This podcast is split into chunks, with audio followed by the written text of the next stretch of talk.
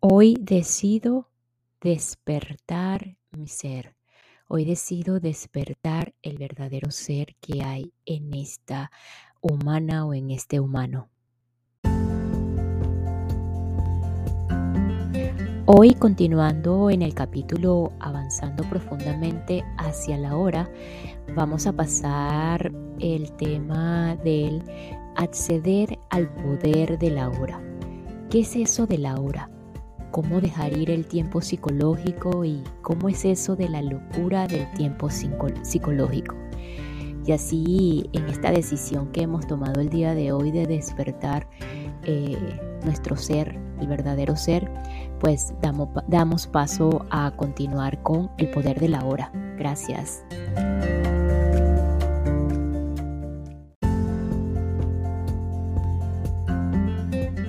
Acceder al poder de la hora. Hace un momento cuando usted habló del presente eterno y de la irrealidad del pasado y del futuro, me sorprendí mirando al árbol que está allá afuera. Lo había mirado unas cuantas veces antes, pero esta vez era diferente.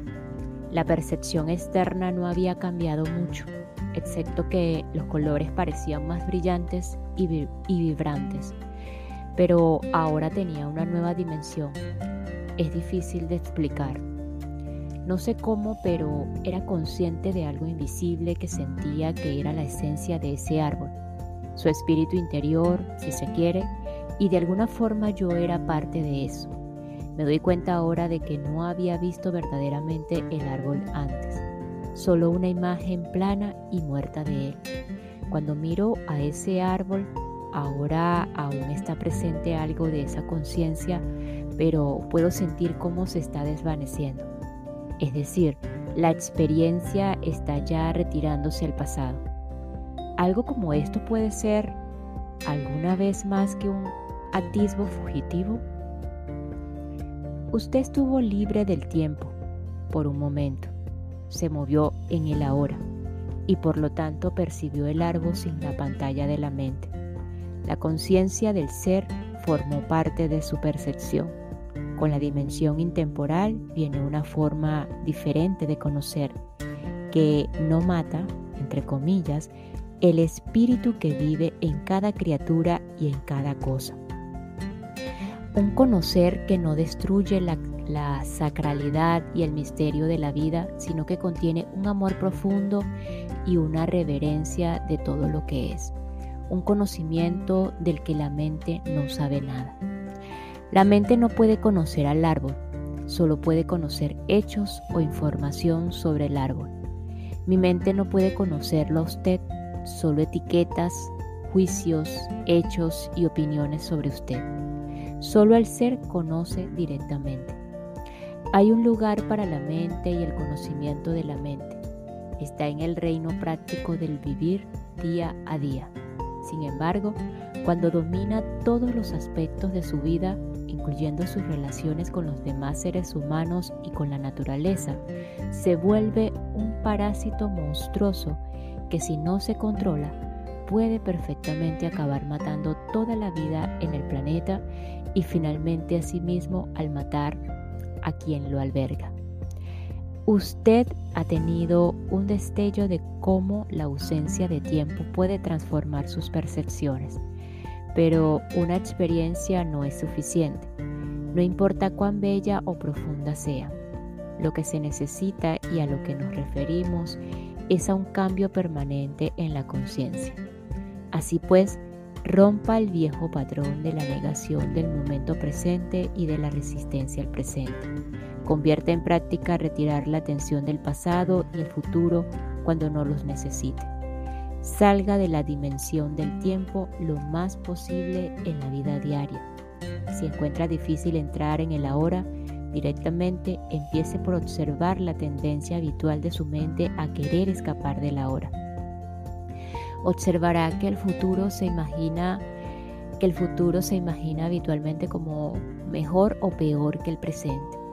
Si el futuro imaginado es mejor, le da placer o anticipación placentera. Si es peor, crea ansiedad. Ambos son ilusorios. a través de la observación de sí mismo, automáticamente aparece más presencia en su vida. En el momento en que usted se da cuenta de que no está presente, usted está presente.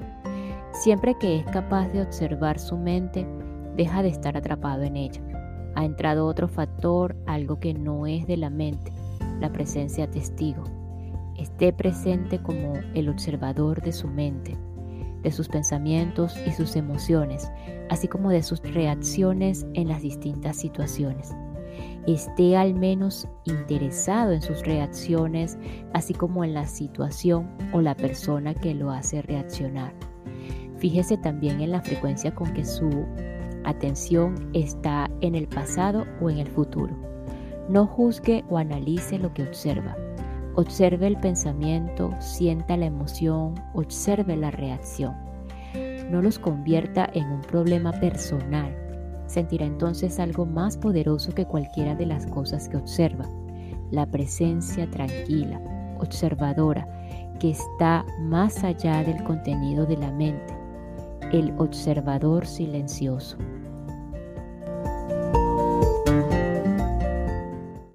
Y esta pequeña pausa es para enviar un saludo y agradecimiento a todos los que me escuchan y se encuentran en Nicaragua, Bélices, Nueva Zelanda y en China. Muchísimas gracias por su apoyo, por su receptividad.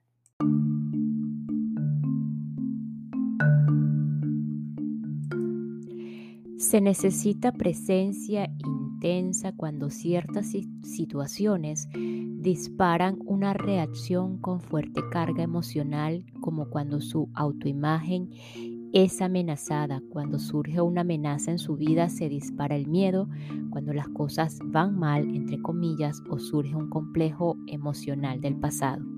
En esos casos, la tendencia es que usted se vuelva inconsciente, entre comillas. La reacción o la emoción lo domina. Usted se convierte entre comillas, en ella. Usted la representa.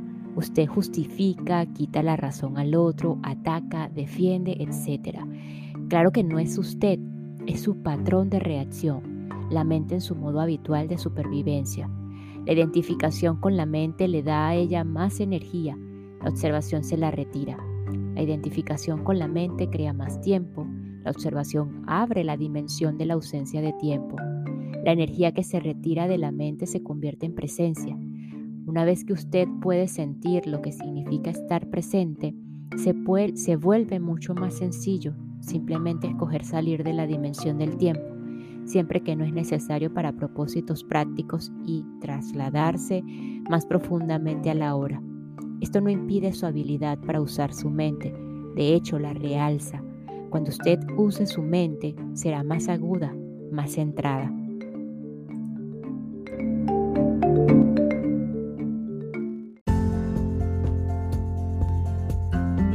Dejar ir el tiempo psicológico. Aprenda a usar el tiempo en los aspectos prácticos de la vida. Podemos llamar a esto el tiempo del reloj, pero vuelva inmediatamente a la conciencia del momento presente cuando esos asuntos prácticos se hayan resuelto. De esa forma, no habrá acumulación de tiempo psicológico, entre comillas, que es identificación con el pasado, y proyección compulsiva y continua hacia el futuro. El tiempo del reloj no se refiere únicamente a hacer una cita o a planear un viaje. Incluye aprender del pasado de forma que no repitamos los mismos errores una y otra vez. Establecer metas y trabajar para lograrlas, predecir el futuro por medio de patrones y de leyes físicas, matemáticas, etc., aprendidas del pasado también actuar apropiadamente con base en nuestras predicciones. Pero incluso aquí, en la esfera de nuestra vida práctica, donde no podemos pasar sin referirnos al pasado y al futuro, el momento presente sigue siendo el factor esencial. Cualquier lección del pasado se vuelve relevante y se aplica ahora. Cualquier planeación y trabajo hecho con miras a lograr una meta particular se hace ahora. El principal foco de atención de la persona iluminada es siempre el ahora, pero aún es consciente periféricamente del tiempo. En otras palabras, continúa usando el tiempo del reloj, pero está libre del tiempo psicológico. Esté alerta cuando practica esto para que no transforme sin querer el tiempo del reloj en tiempo psicológico.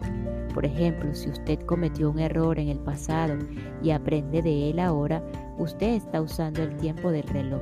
Por otra parte, si usted se queda mentalmente en él y surgen la autocrítica, el remordimiento o la culpa, está convirtiendo el error en mí y mío lo que convierte en parte de su sentido de identidad y se ha convertido en tiempo psicológico, que está siempre ligado a un falso sentido de identidad. La falta de perdón implica necesariamente una carga pesada de tiempo psicológico. Si usted se, se, propone una meta y trabaja para lograrla, usted está usando el tiempo del reloj. Usted es consciente de a dónde quiere llegar, pero honra y da su mayor atención al paso que está dando en ese momento. Si se enfoca excesivamente en la meta, quizá porque está buscando la felicidad, la realización o un sentido más completo de sí mismo en ella, ya no honra el ahora. Se queda reducido a un peldaño hacia el futuro, sin valor intrínseco. El tiempo del reloj se vuelve entonces tiempo psicológico. El viaje de su vida no es ya una aventura, solamente una necesidad obsesiva de llegar, de lograr, de conseguirlo. Ya no ve o huele las flores del camino tampoco, ni es consciente de la belleza y el milagro de la vida que se despliega a su alrededor como está presente en el ahora.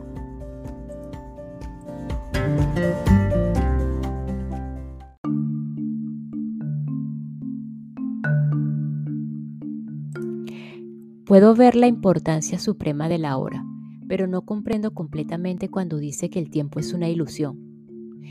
Cuando digo el tiempo es una ilusión, mi intención no es hacer una afirmación filosófica, solo estoy recordándole un hecho sencillo, un hecho tan obvio que puede resultarle difícil de comprender y que incluso puede precederle falto de sentido pero una vez que lo comprende completamente puede cortar como una espada todas las capas de complejidad y de problemas creadas por la mente. Permítame decirle de nuevo, el momento presente es todo lo que usted tiene.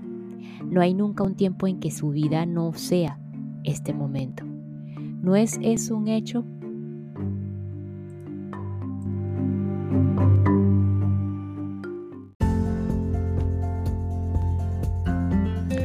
La locura del tiempo psicológico. Usted no pondrá en duda que el tiempo psicológico es una enfermedad mental si observa sus manifestaciones colectivas.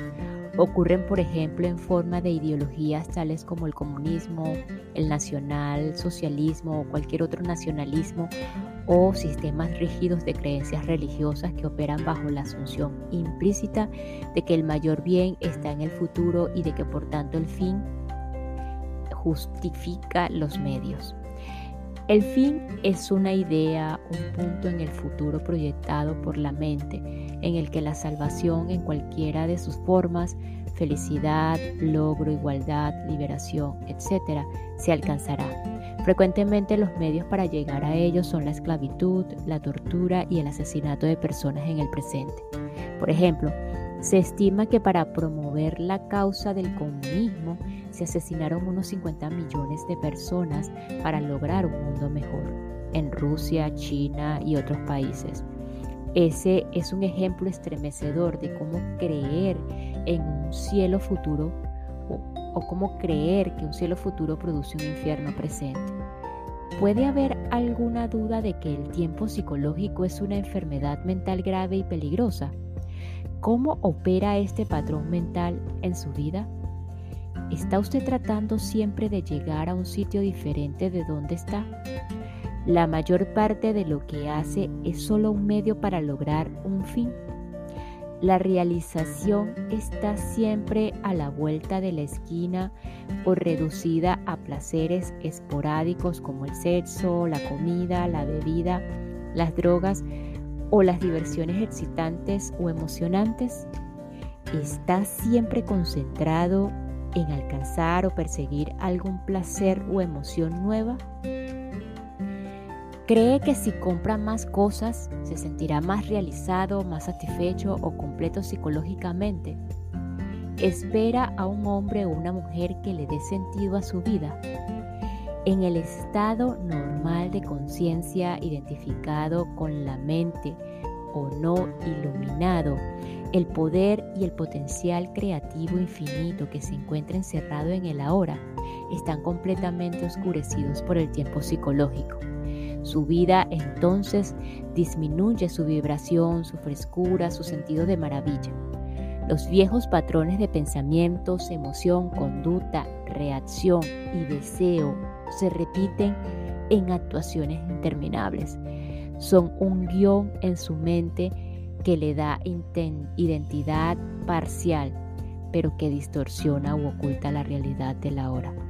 La mente entonces crea una obsesión con el futuro, como escape de un presente insatisfactorio.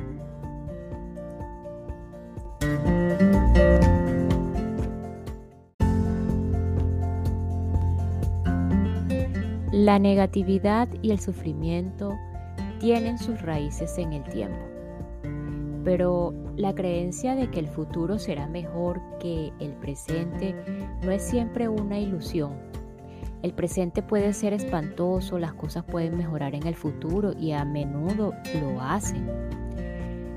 Habitualmente el futuro es una réplica del pasado. Son posibles algunos cambios superficiales, pero la transformación real es rara y depende de si usted puede volverse suficientemente presente como para disolver el pasado entrando al poder de la hora. Lo que usted percibe como futuro es una parte intrínseca de su estado de conciencia ahora. Si su mente lleva una carga pesada de pasado, experimentará más de lo mismo. El pasado se perpetúa a sí mismo por medio de la falta de presencia. La calidad de su conciencia en, en este momento es lo que agudiza el futuro, que por supuesto solo puede experimentarse como el ahora. Usted puede ganar 10 millones de dólares, pero ese cambio no tiene más que una profundidad superficial. Simplemente continuaría actuando según los mismos patrones condicionados en contextos más lujosos. Los humanos han aprendido a dividir el átomo. En lugar de matar 10 o 20 personas con una masa de madera, una persona puede matar ahora a un millón simplemente apretando un botón. ¿Es esto un cambio real? Si la calidad de, de su conciencia en este momento es lo que determina el futuro, entonces, ¿qué determina la calidad de su conciencia? Su grado de presencia. El único lugar donde puede ocurrir un verdadero cambio y donde puede ser disuelto el pasado es en el ahora. Toda la negatividad es causada por una acumulación de tiempo psicológico y por la negación del presente la incomodidad, la ansiedad, el estrés, la, preocupación, todas las formas del miedo son causadas por exceso de futuro y demasiada poca presencia. La culpa, las lamentaciones, el resentimiento, las quejas, la tristeza, la amargura y todas las formas de falta de perdón son causadas por exceso de pasado y falta de presencia. La mayoría de las personas encuentran difícil creer que es imposible o que es posible un estado de conciencia totalmente libre de negatividad. Sin embargo, ese es el estado liberado al que apuntan todas las enseñanzas espirituales. Es la promesa de la salvación, no en un futuro ilusorio, sino justamente aquí y ahora. Usted puede encontrar difícil reconocer que el tiempo es la causa de sus sufrimientos o problemas. Cree que los, los, los causan situaciones específicas de su vida y vistos desde un punto de vista convencional, eso es verdad.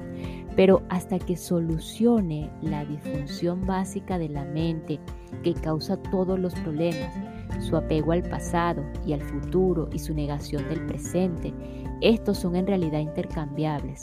Si todos sus problemas o lo que percibe como causas de sufrimiento o de infelicidad desaparecieran milagrosamente hoy, pero usted no se hubiera vuelto más presente, más consciente, pronto volvería a encontrarse dentro de una serie de problemas o de causas de un sufrimiento similar, como una sombra que lo persigue a donde quiera que va. En últimas, solo hay un problema, la mente misma atada al tiempo. No puedo creer que pueda llegar a un punto en el que esté completamente libre de mis problemas. Tiene razón, puede alcanzar nunca ese punto porque está ahora en él. No hay salvación en el tiempo. Usted no puede ser libre en el futuro. La presencia es la llave hacia la libertad. Así que solo puede ser libre ahora.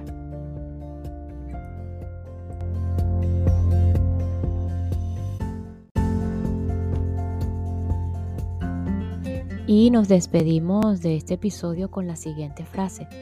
En el momento que en que usted se da cuenta de que no está presente, usted está presente. Siempre que es capaz de observar su mente, deja de estar atrapado en ella. Ha entrado en otro factor, algo que no es de la mente, la presencia testigo. Nos escuchamos en el próximo episodio para continuar con el poder de la hora un camino hacia la realización espiritual. Gracias, gracias, gracias.